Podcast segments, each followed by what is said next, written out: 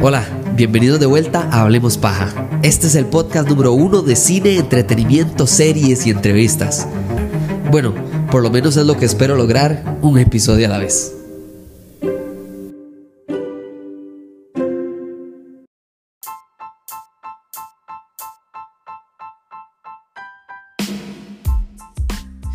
Aló, sí, sí, probando, sí, año nuevo, sí, 2024. Yo a mí sí que me da risa la gente que hace pruebas de sonido. Solo porque ah, yo sé que son las sílabas que, los que son importantes, pero es que yo antes estaba en un podcast con un amigo que se llama Kevin, que por cierto es un asesor financiero increíble. Si lo quieren buscar en redes sociales, sale como Rip Wallet, o sea, arroba Rip Wallet. Y ah, yo me burlaba de esa vara, de verdad, pero, pero yo, yo entiendo. Es un podcast eh, increíble, por cierto. Yo creo que todavía están los episodios patrocinados, por cierto, por Mondays a ese podcast. Eh, y no sé si algún día volverá, pero, pero bueno, empecemos el año ahora sí con todo, señoras y señores. Estas son las películas que usted, usted, usted y yo deberíamos de estar poniendo la atención, punto. O sea, es que esa es la realidad. La realidad es que usted y yo tenemos que poner atención a las películas que sabemos que son importantes porque el fracaso o éxito de estas películas de verdad que se importan en los posteos de todos los martes llamados Hablemos Plata. No, no, no porque le afecte a Universal y a Disney y a, a Paramount. No, no, no. Es porque claramente es lo que va a determinar el éxito crítico, número uno, por supuesto, en las reseñas que ojalá todas estas películas se las pueda traer en el podcast, pero además también el éxito financiero que vayan a tener estas películas en la taquilla todos los martes en Hablemos Plata. No, es en serio, si, no están siguiéndome en redes sociales, arroba Hablemos Paja CR, hay un post todos los martes que se llama Hablemos Plata, que es de la taquilla mundial de las películas. Entonces, entremos, estoy entrando desde febrero, porque para mí enero es como un mes muerto, no solo porque muchas veces hay películas que no son del año y siempre se escandaliza todo, pero si quieren saber qué películas salen en enero, también vayan a mis redes sociales porque espero estar en las premiers. De hecho, eh, en estos días estoy sacando dos películas eh, a las que voy a ir, que incluso creo que una es del año pasado, entonces por eso es que enero mantequilla. Ok, listo, empecemos en febrero. Empecemos en febrero con Sony, Madame Web. Madame Web es una película que mi deseo es que me deje callado. O sea, de verdad que Sony en el 2023, número uno, es un año súper anormal porque Sony va a sacar más películas de superhéroes que Disney. Es más, todo el mundo va a sacar más películas de superhéroes que Disney porque Disney solo tiene, bueno, el universo cinematográfico de Marvel solo va a tener una película que es Deadpool 3 y eso para mí es un signo de que están apostándolo todo a Deadpool 3. O sea, si Deadpool 3 no funciona, señores, apague y vámonos. Entonces, empezamos con Madame Web. De nuevo, es una película en febrero que yo espero que me calle la boca porque yo tengo bajas expectativas. Ojalá que me deje callado. Número 2, How to Have Sex. Esta película creo que es del 2023 porque si no me equivoco, todo el mundo, o sea, yo he escuchado a todo el mundo hablar de esta película, de lo increíble que fue, que es, que hay que ir a verla, que no sé qué, es que es dirigida por Molly Manning Walker, que es eh, una cara bastante desconocida, por lo menos para mí. Y lo importante es que sí, muchísima, pero muchísima gente ha hablado de lo increíble que es esta película sobre básicamente de la edad en la, en la juventud de uno cuando uno no sabe nada y tiene que llegar al acto físico. Y es como una comedia ahí eh, británica interesante. Ok, número 3. Vámonos ahora sí para marzo. En marzo, Kung Fu Panda 4. Kung Fu Panda 4, estoy preocupado. Estoy preocupado de la misma manera en la que Toy Story me tenía preocupado cuando anunciaron la cuarta. ¿Saben por qué? Porque es que ah, yo sé que imprimen plata con estas varas. Pero amigos, está tan buena la trilogía está tan buena, madre, que por qué no hicieron, no sé, un spin-off o una vara así que, que no tuviera que seguir la continuidad, madre. Terminó tan bien la tercera que por eso estoy preocupado con esta cuarta, pero ojalá también que me deje callado y sea como Toy Story 4, que es excelentísima, tal vez no al nivel de la tercera, pero para nada que me defraudó y no arruinó en ningún momento la calidad de Toy Story. Siguiendo también en marzo es una película recontra retrasada que es Dune, la segunda parte de Dune, que se suponía que salía hace... Uh, en no sé en qué momento del 2023, pero que está súper atrasada y la razón es esta misma, por supuesto que ocupaban que no les afectara la huelga, el hecho de no poder promocionarla, que el COVID, que la madre Teresa, todos los problemas mundiales. Entonces Dune sale en marzo. Ok, ojalá que prometa esta película. Siguiente, ¿no? entramos a abril. En abril sale la película que yo siento que está anunciada como el 2020, que es la de la infidelidad de Zendaya. que es este prólogo que Zendaya básicamente está teniendo un trío ahí con un, eh, tenista, creo que es como una, una, historia de tenis y de deporte, fidelidad, problemas, relaciones, se llama Challengers para los que no saben, pero sí es con Zendaya. Siguiente, también en abril, Godzilla vs. Kong. Esta vez no es Godzilla vs. Kong, es Godzilla X Kong y más bien como que se unen contra un mismo mono y ay, Dios mío. Yo lo que quiero es Godzilla Minus One, que me dicen que es absoluta y totalmente es fantabulosa, pero y no sabemos cuándo vaya a llegar porque es bastante independiente. Hasta ahora llegó a Estados Unidos, le ha ido increíblemente bien y tiene que distribuirse a nivel mundial. Pero bueno, hay que ver esta también de Godzilla, que es Godzilla con King Kong, una excelente pareja y dispareja y vamos a ver cómo le va. Seguimos en abril con lo que menos vamos a hablar, que es Rebel Moon, la segunda parte de la basura que sacó Zack Snyder diciendo que básicamente él iba a hacer Star Wars, la versión de él. Es una aburridez. Les debo decir que la primera parte la empecé a ver, duré 33 minutos, la apagué y me fui a dormir. Porque señores, si usted no invierte en mí con un buen guion, yo no voy a invertir mi tiempo en usted viendo todo su producto cinematográfico. Entonces, cuando alguien me diga que sí es buena, porque tras de eso, si todo el mundo me dirá, no, pero dele tiempo, eh, por ahí de la segunda hora se pone bueno, la vería, pero ni así. O sea, todo el mundo me está diciendo basura. Entonces, sigamos un poquito el consejo de la gente con quien, quien confío, ¿verdad? No solo de, de, redes sociales. Nos vamos ahora sí para mayo, el mes más importante, por supuesto, porque es el cumpleaños de este servidor. Empezamos con, por supuestísimo, que Ken. Hablamos de Ryan Gosling en la película de comedia romántica y de acción, al parecer, que es The Fall Guy. The Fall Guy, esta película anunciada, que, que dicha que este mae está volviendo a esto, porque Ryan Gosling, para mí, el, el, papel que más disfruto a menudo del mae es Crazy Stupid Love, Loco Estúpido Amor, que es una película que me fascina, es de mis favoritas de toda la historia de la humanidad. Y verlo volver a este género o subgénero me parece necesario y ojalá exitosísimo con Emily Blunt. También en mayo, Ryan Reynolds decide hacer una película interesante, imaginativa, loca, extraña y que creo que están apostándole muchísimo en este mes, que es If. If es una película de Imaginary Friends, amigos imaginarios, ¿verdad? Entonces, básicamente es la idea de que qué pasaría si su imaginación se pudiera representar. Es una película, parece ser como para niños y jóvenes y es verdad, como todo para toda la familia. Se ve interesante, la verdad, porque tiene un presupuesto muy elevado y una publicidad alta. Nos vamos todavía en mayo a hablar de Amy Winehouse, una película de la cual sé muy poco y espero no saber absolutamente nada y disfrutar de esta película. Se llama Back to Black, es una película sobre Amy Winehouse que tiene que por supuesto que ver con sobre su vida y la tragedia de su muerte. Vamos a ver qué hacen para adaptar este enorme icono que se murió. En mayo también está, ahí está, esta sí probablemente me vaya a spoilear la vida porque voy a ver los prólogos y todo, pero es Furiosa la precuela de Mad Max Fury Road, en el que por supuesto que está Anya Taylor Joy, el pasado de la película que por supuesto ganó, Oscars, nominada, todo lo que sabemos de Mad Max. Una locura necesaria. Hablando, por cierto, una locura necesaria. Kingdom of the Planet of the Apes, la cuarta, bueno, la cuarta entrega de esta nueva adaptación de El planeta de los simios, en el que por supuesto que estamos esperando ver qué es lo que pasa generaciones después de César. Ya esto no va a salir César como protagonista, ni, ni el hijo de César, probablemente va a ser el tataranieto, el Mae, si es que tan siquiera conecta directamente con la trilogía, que me parece una de las trilogías que yo más disfruto.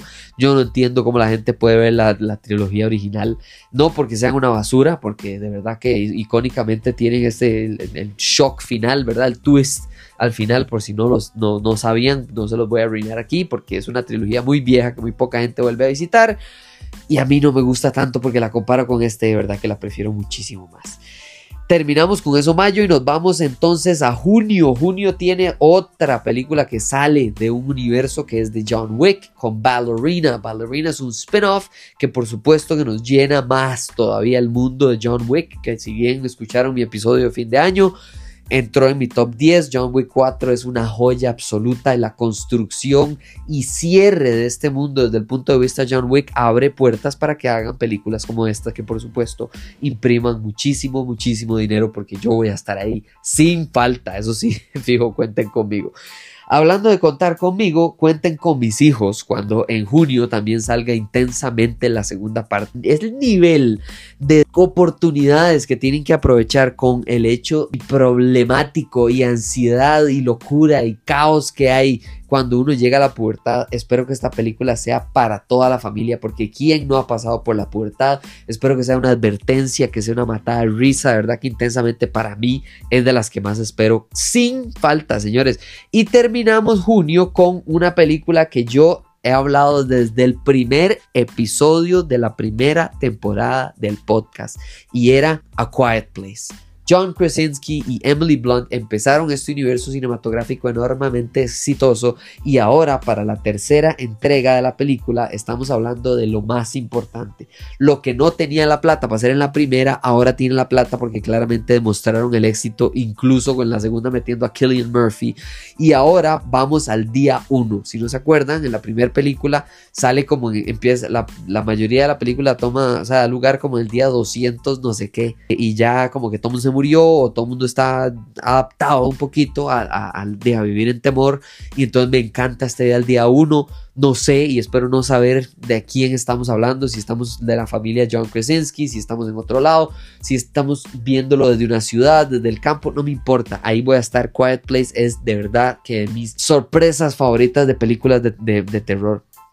Entonces entramos a Julio. Julio, ahí está, papá. Julio tiene dos películas que ocupamos tener en el mapa. Número uno, la única del universo cinematográfico de Marvel, que es Deadpool 3. El mundo cae sobre los hombros de esta película. Esta tiene el mismo, para mí, el mismo nivel de expectativa que debería tener la primera película que saque James Gunn del DCEU, bueno, del nuevo DC universo que va a ser Superman Legacy. Eh, tiene en sus hombros todo el universo de DC de la misma manera en la que Deadpool 3 tiene todo el universo de, de, Marvel casi que en sus hombros porque en este año no va a haber más. Es de lo único de lo que se va a hablar, especular, etcétera, para bien o para mal. Entonces, por eso es que digo que es importantísimo. Y la segunda película en julio es algo que yo no entiendo. Hay varas que uno nada más no entiende. ¿Cómo es posible que en 1996 salió Twister? Y ahora van a sacar twisters. Ay, qué cosa, mae. Hay gente que no entiendo yo. No porque espero y quiero que sea un fracaso. Es nada más porque, mae, de verdad, o sea, no hay creatividad en, Hollywood. En, ningún lado pueden encontrar. Mae, hay listas, hay guionistas, hay de todo, mae. Y esto es en serio lo que quieren tratar de adaptar. Pero bueno, ojalá me deje la, bien la boca callada y hagan un peliculón y yo quiera meterme en un tornado, pero... Ay, no sé, no, no es una película que tengo muchas expectativas, pero bueno. Entramos a agosto. En agosto les, vamos, les voy a hablar de una película solo porque creo que también es una sorpresa para mí que Aaron Taylor Johnson esté haciendo de Craven the Hunter, una película de Sony que de, yo no sé. La verdad es que igual que Madame Web por favor, Sony, déjenme sorprendido. Demuéstrenle al mundo que no ocupa estar conectado con ningún universo para hacer buen cine de superhéroes como lo hizo Joker, como lo hizo The Batman, como lo ha hecho otras películas. Sony ojalá se dedique a no conectar nada nada más a hacer los personajes que tienen de una buena manera. Eso es agosto. Nos vamos de agosto para septiembre. En septiembre hay tres películas. Beetlejuice, la segunda parte. O sea, ¿quién llevó un tráiler lleno de dinero impreso en billetes de un dólar, más para entregarle a Michael Keaton para que volviera a esta película, porque yo no sé cómo tantas décadas después este malo lo están volviendo a meter a hacer esta vara, es como que vuelva Jim Carrey a hacer a Ace Ventura, o sea, no, no lo entiendo, pero bueno, está bien. Viene Beetlejuice en septiembre, viene Transformers One, que tengo altas expectativas porque Thor va a ser la voz de Optimus Prime. A lo que tengo entendido, esta película es animada, no es en live action, pero me parece interesante que Transformers tenga una intención de hacer una adaptación que vaya a la pantalla grande y que sea animada. ojalá sea el Tortuga Ninja de revelación, eso es mi expectativa yo ocupo que mi niñez se vea vengada en esta película porque nadie confía en Transformers hoy en día y yo sí, yo soy el único que sí. Y cerramos septiembre con una película que yo pensaría que deberían de haberla metido en octubre, pero no importa, que es Saw, el juego del miedo. Saw 47. yo, y mejor me callo porque Saw 10 la vi en el 2023 y me dejó absoluta y totalmente callado. Disfruté muchísimo Saw 10. Ojalá que la 11 esté al mismo nivel, si no es que mejor. En octubre solamente hay eh, una película, pero sucede que es la que más tengo expectativas del año, es la que más ocupo ver, es la que más deseo saber de todo. Esto yo voy a consumir. Todo lo que salga en redes sociales yo lo voy a consumir porque el Guasón segunda parte Folia de que es con eh, Lady Gaga y Joaquín Phoenix eh, no, solo es para mí un, misterio absoluto por el hecho de que de, de, Joaquín que vuelva a una película, no creo que solo sea por plata. O sea, sí, Daisy, si al madre le dan 70 millones de dólares, seguramente sí lo hace también. Y usted y yo lo haríamos lo mismo, a pesar de que él dijo que no quería hacer más. Pero el hecho de que esta es la decisión, sea, que el MAE volvió y, habiendo probablemente visto el guion o por lo menos algún tratamiento escrito de lo que era la película, me intriga a mí demasiadísimo. Entonces, esta es mi película más esperada de todo el año. Y entramos a noviembre, noviembre con dos películas importantes para usted y para mí. Una creo que también, ojalá Sony otra vez nos vuelva a... Imagínense, tres veces más películas Sony, el universo de superhéroes de Sony, que el universo de superhéroes más importante de la historia de la humanidad que es el universo cinematográfico de Marvel. Venom, la tercera creo que va a ser esta, no sé, la secuela de Venom 2. y la verdad es que vamos a ver qué carajos planean hacer. Yo no sé para dónde quieren llevar a Eddie Brock. Se supone que tienen acceso contractual a Tom Holland para esta película. Ay, man, la verdad es que ojalá también de nuevo me dejen callar la boca porque Venom no tengo muy altas expectativas. Y Ahí sí, señores, viene la segunda de Gladiador. Un día de estos en mis redes sociales, arroba hablemos paja CR, puse que cuál era la que más esperaba la gente. Todo el mundo que me escribió, sea por privado, en los comentarios, en las, en las, cajitas que puse, lo que sea, todo el mundo me ponía Gladiador 2, Gladiador 2, Gladiador 2, Gladiador 2. pues entonces anote la fecha, bueno, el mes, porque la fecha específica no sé para Costa Rica, eh, Gladiador 2 en noviembre del 2024. Y entramos a diciembre. Y diciembre nos da cuatro películas importantísimas, pero tres en especial. Bueno, dos para mí y cuatro que creo que para el público general. Las dos menos importantes son Mufasa del Rey León, que es como la secuela del Rey León actuado, eh, bueno, actuado no, versión live action. Ojalá sea buenísima, pero no es algo que me llama. El Rey León es, es una película impresionante, pero no es para mí. no sé, nunca me atrapó, nunca me. No, estaba muy preocupado yo siendo carajillo viendo Hércules que siendo carajillo viendo la versión ah, de Disney de, Hamlet. Pero bueno, eh, esa es una. La otra es Sonic 3. Sonic 3 eh, la voy a ver y, digo que es más importante para el público general que para mí porque yo Sonic, a pesar de que sí jugué el videojuego y hasta mis hijos son fans de Sonic y la vara, eh, es como esas películas que ni me fu ni me fa. Entonces, pero, pero hay dos películas. Una que tal vez ni siquiera sabían que existía este 2024, que para eso está el podcast, con mucho gusto. Y otra que sí sé que lo han escuchado. La que sí sé que tal vez han escuchado es que Jordan Peele tenía una película que estaba pactada para algún momento durante el 2023 o 2024. Bueno, al parecer llega hasta diciembre del 2024. Ni siquiera tenemos el título de la película, pero por lo menos tiene la fecha pactada para lanzamiento en diciembre del 2024. Y Jordan Peele es de los directores que más me intriga, que más me sorprende, junto con, no sé, John Krasinski con su Quiet Place y tratamientos. Pero es que Jordan Peele de verdad que o sea, es otro tipo de cine, ¿verdad? Otro tipo de suspenso y terror lo que está construyendo este maje me parece impresionante. Por último, y esta es la que me tiene pero impactado, es una película que lamentablemente sabe que estamos esperando ya hasta diciembre. Eso es lo que estamos esperando. Porque en diciembre, Bill Skarsgård, sí, correcto, el actor que encarnó a Pennywise de una manera impresionante en It, llega a hacer Nosferatu. Nosferatu, para los que no saben, está hablando de, por supuesto, que vampiros. Básicamente, este cuento lo que me tiene impresionado. Número uno, la película es hecha por Robert Eggers. Este ma está mal de la jupa de la mejor manera posible. Nosferatu de Robert Eggers es de lo más impactante del 2024 y se los aseguro que lo va a hacer así. Está Willem Dafoe, está Nicholas Holt, está Bill Skarsgård, está Ralph Eneason. esta vara está en otro nivel. Si no fuera porque de verdad Joker 2 es la expectativa más alta, Nosferatu sería para mí mi número uno.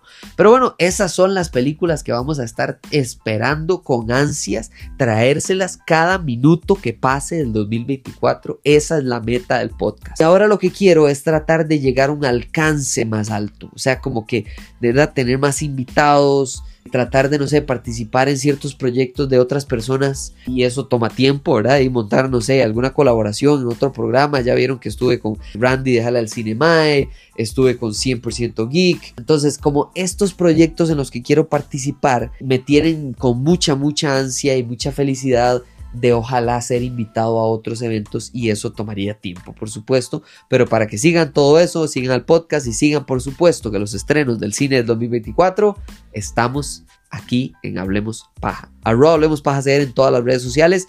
Ojalá que les guste este episodio y todos los que siguen de esta temporada 2024. Les agradezco desde ya por escuchar, recomendar, compartir, participar en las rifas, meterse en redes sociales. De verdad, todo ayuda un poquito. Muchísimas gracias. Se vienen sorpresas, por cierto, que no he anunciado porque estoy esperando a que el año arranque un poquito más. Estamos calentando motores, pero de verdad gracias por su paciencia, por su apoyo. Nos hablamos la próxima. Chao.